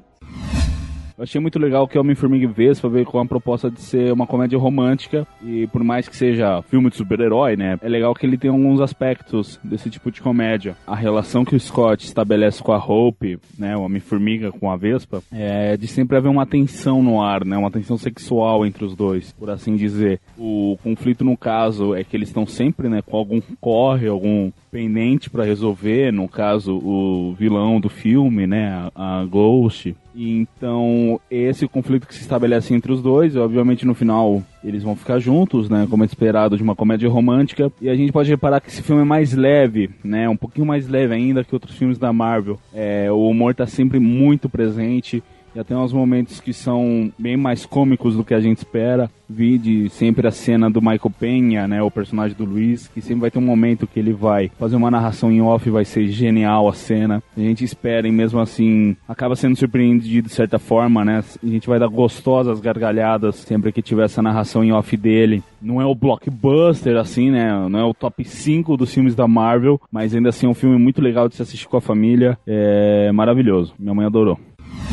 É, Mamma Mia 2, eu achei que foi tão bom quanto o primeiro. Seguiu a mesma receita, se baseou no, nas músicas do ABBA para poder construir o roteiro. Eu achei que fizeram isso muito bem. Eu acho que estavam muito apreensivos quanto à escolha da atriz e se ela ia conseguir é, se equiparar a Meryl Streep. E eu achei que ela foi muito boa. A Lily James, eu achei que ela atuou muito bem e ela cantou muito bem também. É, eu achei que ela praticamente carregou o filme. Eu adorei a participação da Cher e ela foi convidada para o primeiro filme, ser uma das melhores amigas da Meryl Streep, mas ela teve que recusar pela agenda dela de shows. Mas a segunda ela conseguiu fazer uma participação e mesmo sendo apenas uma participação, ela conseguiu chamar muita atenção para ela. E eu achei que a participação dela foi muito boa e acrescentou muito ao filme.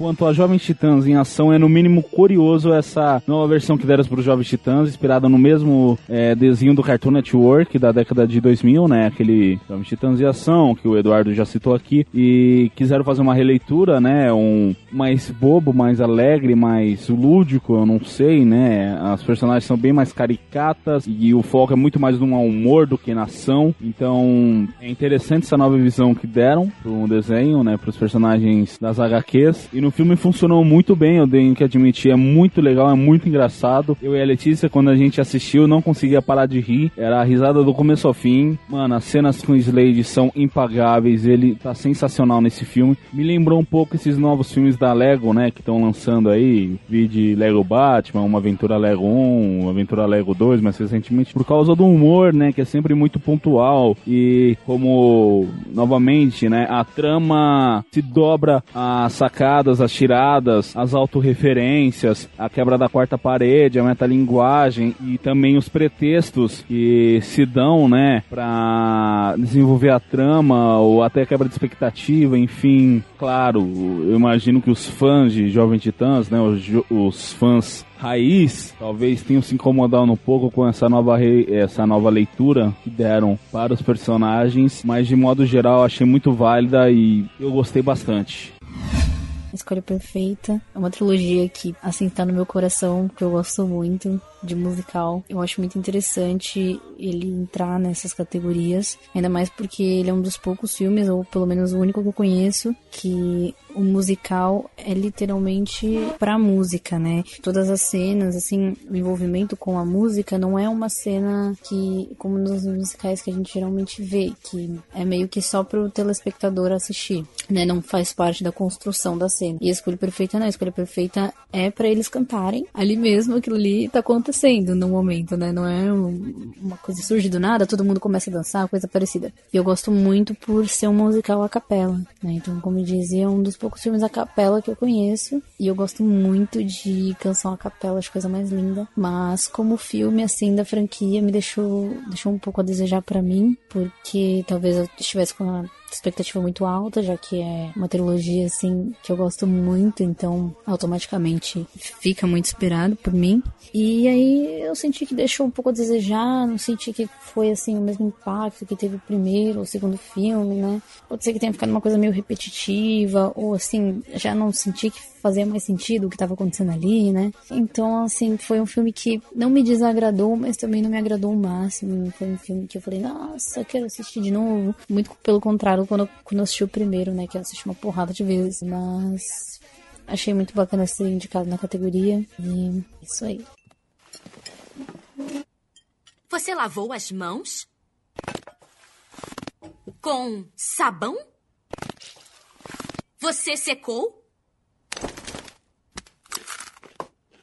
Quê? Só tem legumes aqui dentro. Quem fez esse pedido saudável? Fui eu. Ninguém tá querendo tocar no assunto? Qual? O elefante na sala. Que elefante? O emprego novo da mamãe. A 13 terceira categoria é de melhor vilão. Os indicados são Cable, em Deadpool 2. Grindelwald, em Animais Fantásticos e Onde Habitam os Crimes de Grindelwald. Killmonger, em Pantera Negra. Literalmente qualquer ruído, em Um Lugar Silencioso. Paul Printer, em Bohemian Rhapsody.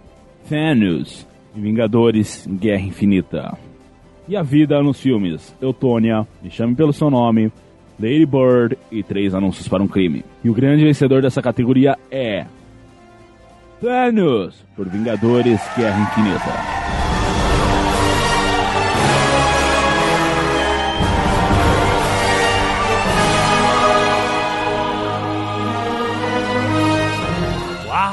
Maltusianos! Não gostei. Não entendi por que Matusiano. Não, porque aqui é o papo do Thanos de que o universo tá, tá muito cheio, precisa diminuir a população, é o argumento do Thomas Malthus. Ah. Interessada. Tá, vamos falar sobre a categoria. Comente você primeiro. Cara, tem muita gente boa aqui, mas acho que o que eu mais gosto foi a minha criatividade aqui pra criar, que foi literalmente qualquer ruído. Eu, ia, eu esse deveria ter ganhado. Porque é criatividade de todas as partes. Até do cara que pensou, mano, vamos transformar em vilão o quê? Sem som? Exato. Puta ideia. Até o nome dessa categoria E também. eu devo dizer que se a categoria fosse A Vida Imita a Arte, o vencedor seria o Grindelwald, porque além dele ser um vilão, o Johnny Depp também é. Pau no cu dele. Vou de Thanos, porque é, realmente é o filme mais aguardado. Ele não deixou a desejar. Ele é um vilão justo, ele é um vilão que impõe o seu respeito. Ele é um vilão que, quando ele precisa ser mal, ele o faz. Então, poxa, o cara é inquestionável. Mas, e aí um que eu penderia pra ter uma dúvida na cabeça é Killmonger.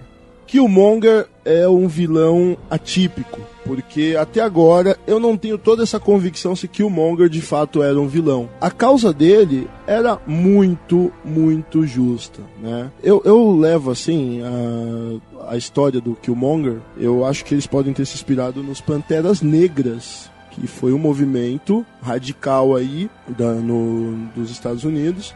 60 tal. Isso, abordada 60, no, isso. até no Filtrado na Clã. que realmente eles combatiam o racismo com violência.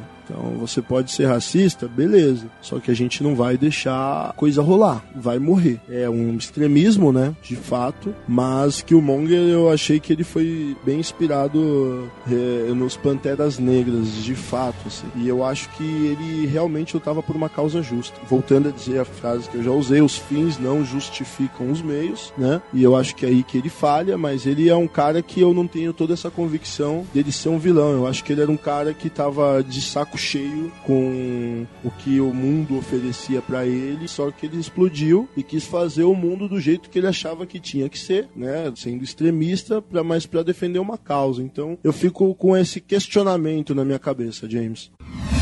Cara, Josh Brolin arregaçou em 2018. Seja pelo seu papel em Guerra Infinita, seja pelo seu papel em Deadpool 2, ele não poderia ter feito dois personagens mais distintos. Até porque o Cable vai se revelar muito mais um anti-herói do que um vilão propriamente dito em Deadpool 2, né? Ele vai se opor ao Deadpool, mas é que nem nas HQs, né? É, essas idas e vindas entre os dois personagens, em que horas eles estão se enfrentando, hora eles estão se ajudando. E o Thanos já vai ser um vilão muito mais propriamente dito, no sentido de que ele tem já um plano e, e essa ideia de acabar com metade da população, que é a conclusão que ele chegou, porque no fundo ele tem uma verdade e esse plano maltusiano muito louco é, vai obrigar com que os Vingadores confrontem-se diretamente com ele e etc. Eu gosto muito desse personagem do Cable. Eu mesmo não li muitas HQs com ele, é, mas eu tenho uma referência muito visual dele e é engraçado justamente essa referência visual que a gente tem, né? Porque nos quadrinhos o Cable é um puta de um brutamontes, né? Um brucutu com mais de, sei lá, 4 metros de altura e 400 quilos de músculo e anda sempre com trabuco, que são basicamente todos os personagens da década de 90 nos quadrinhos, né? Dos X-Men, pelo menos. No filme ele também tem um trabuco, mas, bom, Josh Brolin um pouquinho mais baixo, tanto que até o Deadpool brinca no filme, né? Pergunta se ele não deveria ser mais alto, mas ele entregou muito bem o papel e o quesito da estatura fica muito de escanteio, assim, é, até irrelevante, dada a atuação dele e como ele se entrega ao personagem. Porque o Josh Brolin, no final das contas, é isso, né? Ele se entrega muito aos personagens que ele faz, desde Goonies até Onde os Fracos Não Têm Vez, e em Deadpool não é diferente, e é muito interessante isso. Todo mundo conhece a história do Thanos, o Thanos é legal pra caramba e tal, ele é um titã, né? Um eterno, alguma coisa assim, né? Então o Thanos é, ele, é, ele é morrível, né? Dá pra matar ele. Ele é killable, né? Vamos dizer assim. Você quer dizer mortal. Mortal, é. E o Thanos, eu tava vendo também a história, ele é do. É inspirado no. É economista, será? Eu não sei. É um cara chamado Malthus. Ele é um inglês. Aí tem aquele negócio malthusiano. Aí se você vê Malthus, Thanos, tem um, um anagrama aí. Porque o Malthus dizia que. Qual que é a ideia do Thanos, né? A ideia do Thanos é que não tem recurso suficiente pro universo inteiro. Então ele vai lá e mata metade da galera. O Malthus dizia a mesma coisa. Dizia que em algum momento a civilização iria colapsar porque ia ter mais gente do que recurso. Então, ele não é que ele defende que matam-se as pessoas. Ele só constata isso. Aí o que as pessoas fazem com esse dado, aí é problema das pessoas. Mas enfim, ainda bem que Thanos ganhou, o Thanos é realmente o maior vilão do cinema. Só perde pro Zé Pequeno.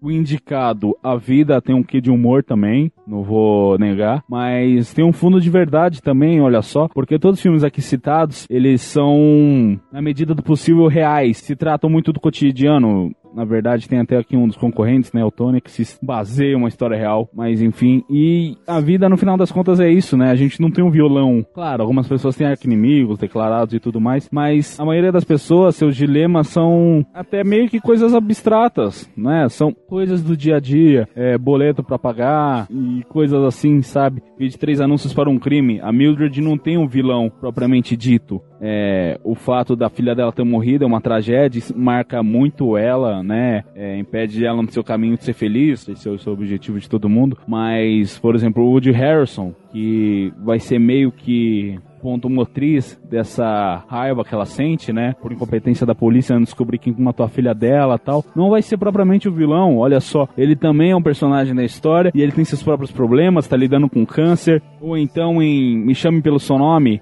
o Hélio não vai ter um vilão também propriamente dito, vai ser a sua relação com o Oliver e os percalços que os dois vão passar juntos, né? Para consumarem seu amor também. Não tem nenhum vilão clássico da Disney, eu não sei, querendo impedir que os dois sejam felizes. Enfim, o que eu tô querendo dizer aqui é que a própria trama do filme é que vai ditar o ritmo, que vai acentuar as curvas dramáticas, que vai apontar o clímax e fazer com que histórias do cotidiano se grandeçam e possam nos entreter por duas horas e fazer com que peçamos mais, queremos mais filmes assim. Cacete. Essa aqui é a sua casa. Não é óbvio? Já fui. E era belíssima. Titã era como muitos planetas. Muitas bocas e não o bastante para todas. E quando a extinção veio, eu ofereci uma solução. Genocídio. Porém aleatório, imparcial, justo para pobres e ricos. Me chamaram de demente. E o que eu previ aconteceu. Meus parabéns, você é um profeta. Sou um sobrevivente. Que quer matar trilhões. Com todas as seis joias, eu posso simplesmente estalar os dedos. E todos eles deixariam de existir. Isso seria. misericórdia. A 14 categoria é de pior filme. E os indicados são Bohemian Rhapsody, Bird Box, Círculo de Fogo, A Revolta, Han Solo, Uma História Star Wars, Operação Red Sparrow, Predador e Venom. E o grande vencedor, ou melhor, perdedor dessa categoria é Han Solo, uma história Star Wars.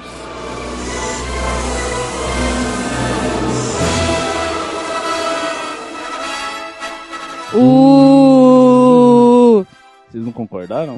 Não, não é que é, tá é filme, aí a gente vai o filme. Tudo, é o upside down, né? Tudo contrário nessa Isso. categoria. É. Entendi. É tipo o aplauso, sabe? A gente poderia peidar com a mão, sabe? Ao, ao invés de aplaudir, a gente peidar com a mão, tá ligado? Na axila, assim? É, só que com a mão. Não peidar literalmente com a mão, porque acho que isso é impossível. Mas enfim.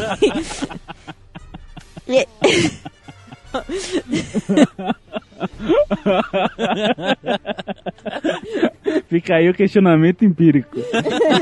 É, se, se alguém conseguir, por favor, manda isso.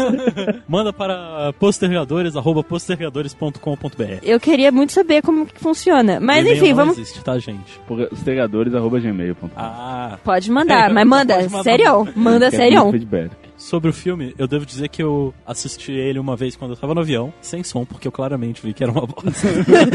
É muito filme de avião, né, Han Solo? Han Solo, é, né? Assim, eu acho que teve muito hate em cima. Tá desde o começo com o cara que ia ser uma merda e a Disney quis ir até o final, ao ponto de ter sido o filme mais caro que eles produziram. Caralho. E o que menos rendeu bilheteria, eu acho que ele quase não se pagou. Então, assim, eu achei tanto exagero quererem fazer o filme, mas uma vez que fizeram, tipo, Ah, mano, é a indústria, tá ligado? Ela quer. Ela vai lucrar, ela vai fazer filme, sabe? Não, mas e, assim, os caras sabiam que ia ser ruim, mas se ofenderam ao ponto de não concordar com o formato da nave.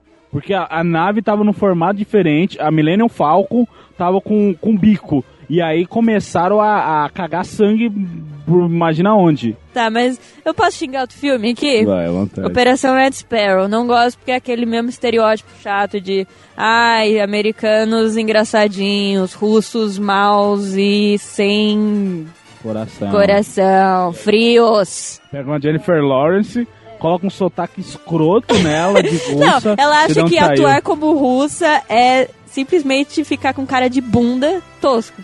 Tosco. De ao ponto tem uma cena que tá ela e a mãe dela. As duas são russas, as duas estão na Rússia e as duas estão falando com inglês com sotaque. Ué, mano? É Por quê? escroto. É escroto demais. Porra, é de brincadeira. Predador, cara. É, por que tem sequência desse filme? É um... E pior que, se não me engano, foi reboot. Pois então, eu tô falando, porque os caras dão valor. Esse filme é uma merda, assim, não assusta, não, não te deixa com nojo, não te faz nada, não, te, não faz você aprender sobre uma raça alienígena. Poxa, é um filme totalmente bosta, assim, mas enfim, se não gostaram de Han Solo, quem sou eu pra discutir, né? Heard about a job. Big shot gangster putting together crew. I'm a driver, and I'm a flyer. I waited a long time for a shot like this. What do you think? Well, what do you know? A 15 categoria é de melhor filme. Os indicados são Bohemian Rhapsody, Me Chame Pelo Seu Nome, Pantera Negra, Roma, Vingadores Guerra Infinita e Viva, A Vida é uma Festa. E o grande vencedor dessa categoria é Vingadores Guerra Infinita.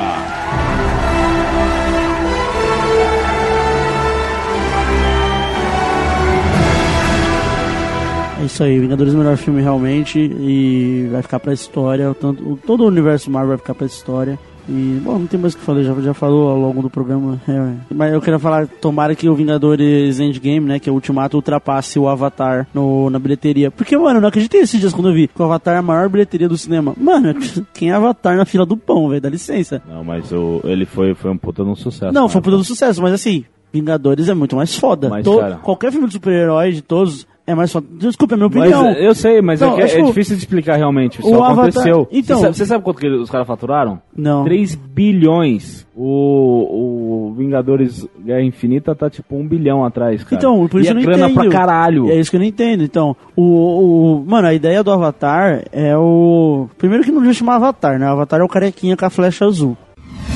A gente vê aqui que temos fortes e fortes candidatos aqui, né? Então o legal é isso, vamos exaltar o cinema mundial aí que nos proporcionou todos esses grandes filmes. Acho que até faltou alguns filmes na lista, por, senão a gente ia ficar colocando vários filmes aqui, né? E Bohemian Rhapsody, poxa, comentário. Chama pelo seu nome, não assisti. Pantera Negra dispensa a legenda. Roma dispensa a legenda. Vingadores Guerra Infinita, campeão. Viva a Vida é uma Festa, eu já falei, uma das melhores animações que eu já assisti. Então, poxa, meu, é só exalta assim a questão dos Vingadores é o fim de um ciclo, né? E agora com o lançamento do último filme, só só exalta Stan Lee aí, menção honrosa que o cara ele marcou uma geração e é isso. Gente, tava meio óbvio, tipo, 2018 foi o ano do Vingadores, e 19 2019 também, em número de bilheteria e fanboyzice, e gente se descabelando por causa do Tony Stark. Eu achei legal que todo mundo morre. É só metade, mas... não, mas eu é- tô falando sério, tipo, não, não tô nem falando, tipo, de um jeito cínico de ah, quero que os personagens morram. Eu achei legal que realmente, tipo, óbvio que depois, enfim, depois vocês vejam o segundo filme pra verem, não vou dar um spoiler aqui. Você já deu do primeiro? Não, mas do primeiro eu já sabia, spoiler já tá dado. Spoiler já tá dado pela existência do segundo. Mas eu acho legal que eles realmente tiveram coragem de, tipo, matar personagens importantes. É, de modo geral, o Guerra Infinita ele é tão bem elogiado, ele é a prova de amadurecimento dos filmes da Marvel, sabe?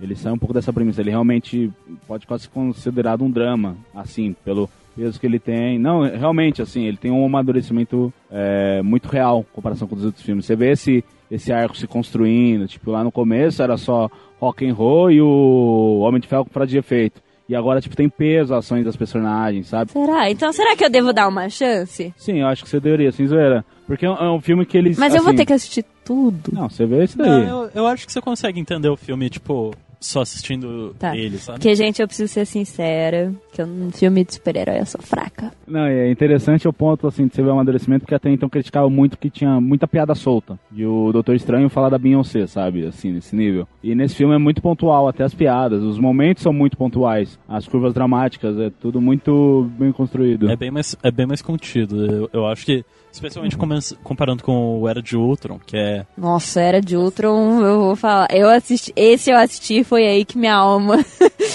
desistiu. Mas acho que vale, tipo, muito a pena, assim, ver é, a obra como um todo.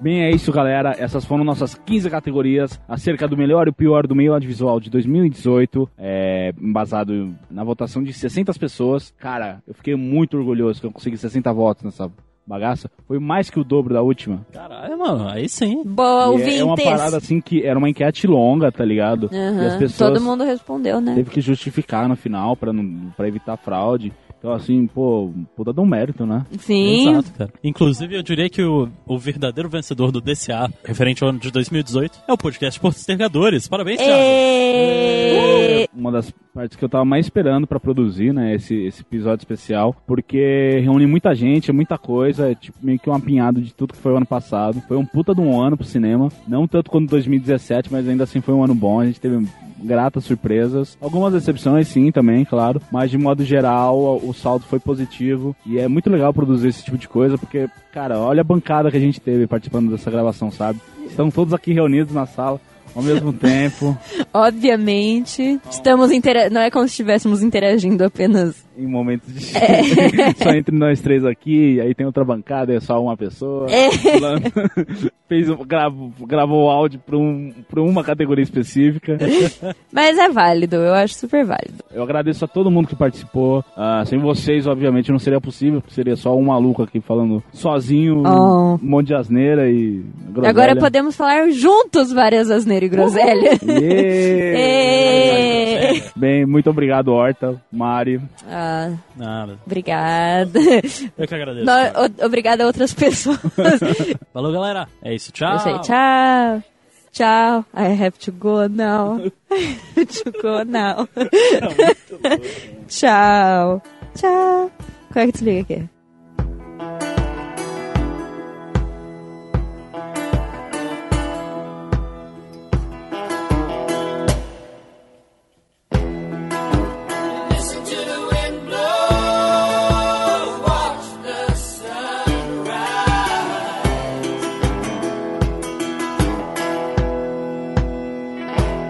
Cara, o Vingadores Guerra Infinita tinha que ganhar. Só queria entender porque que chama Blockbuster, né? Porque o Blockbuster faliu.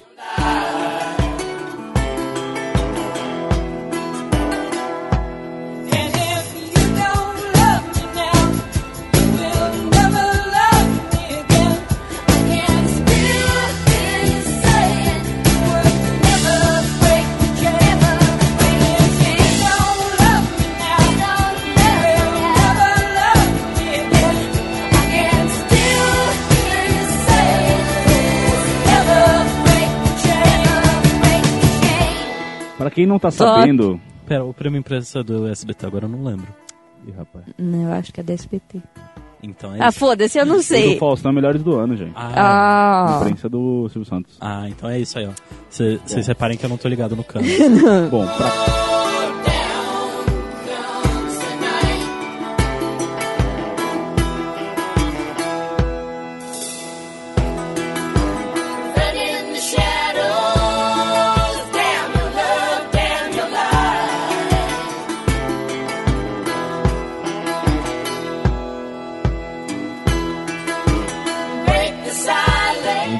indicados são Cable por Deadpool 2, Grindelwald por crimes de- por animais fantásticos onde habitam os crimes de Grindelwald. A velocidade do Thiago, lembra?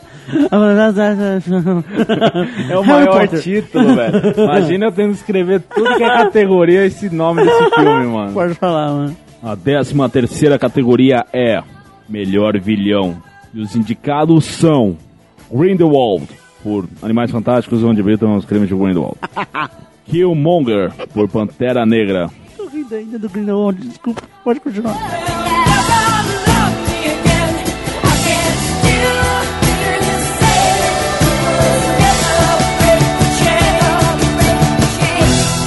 Não, assisti. Eu não, eu não? Ah. terminei. Sim, é que eu não terminei de ver Breaking Bad.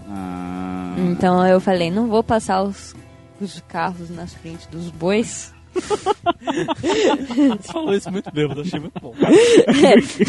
Cara, é uma piada muito interna, mas vamos em frente. Tá bom.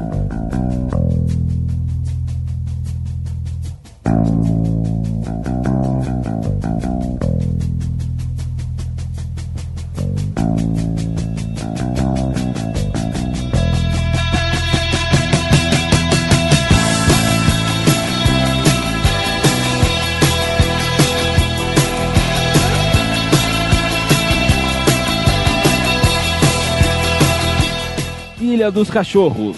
Ilha de Cachorros.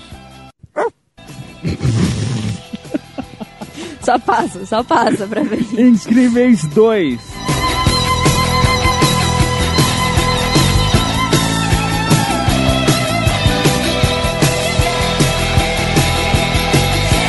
Grande vencedor dessa última e maior especial Maga Master Blaster de todas as categorias. É o tambor mais emocionante. Pode continuar.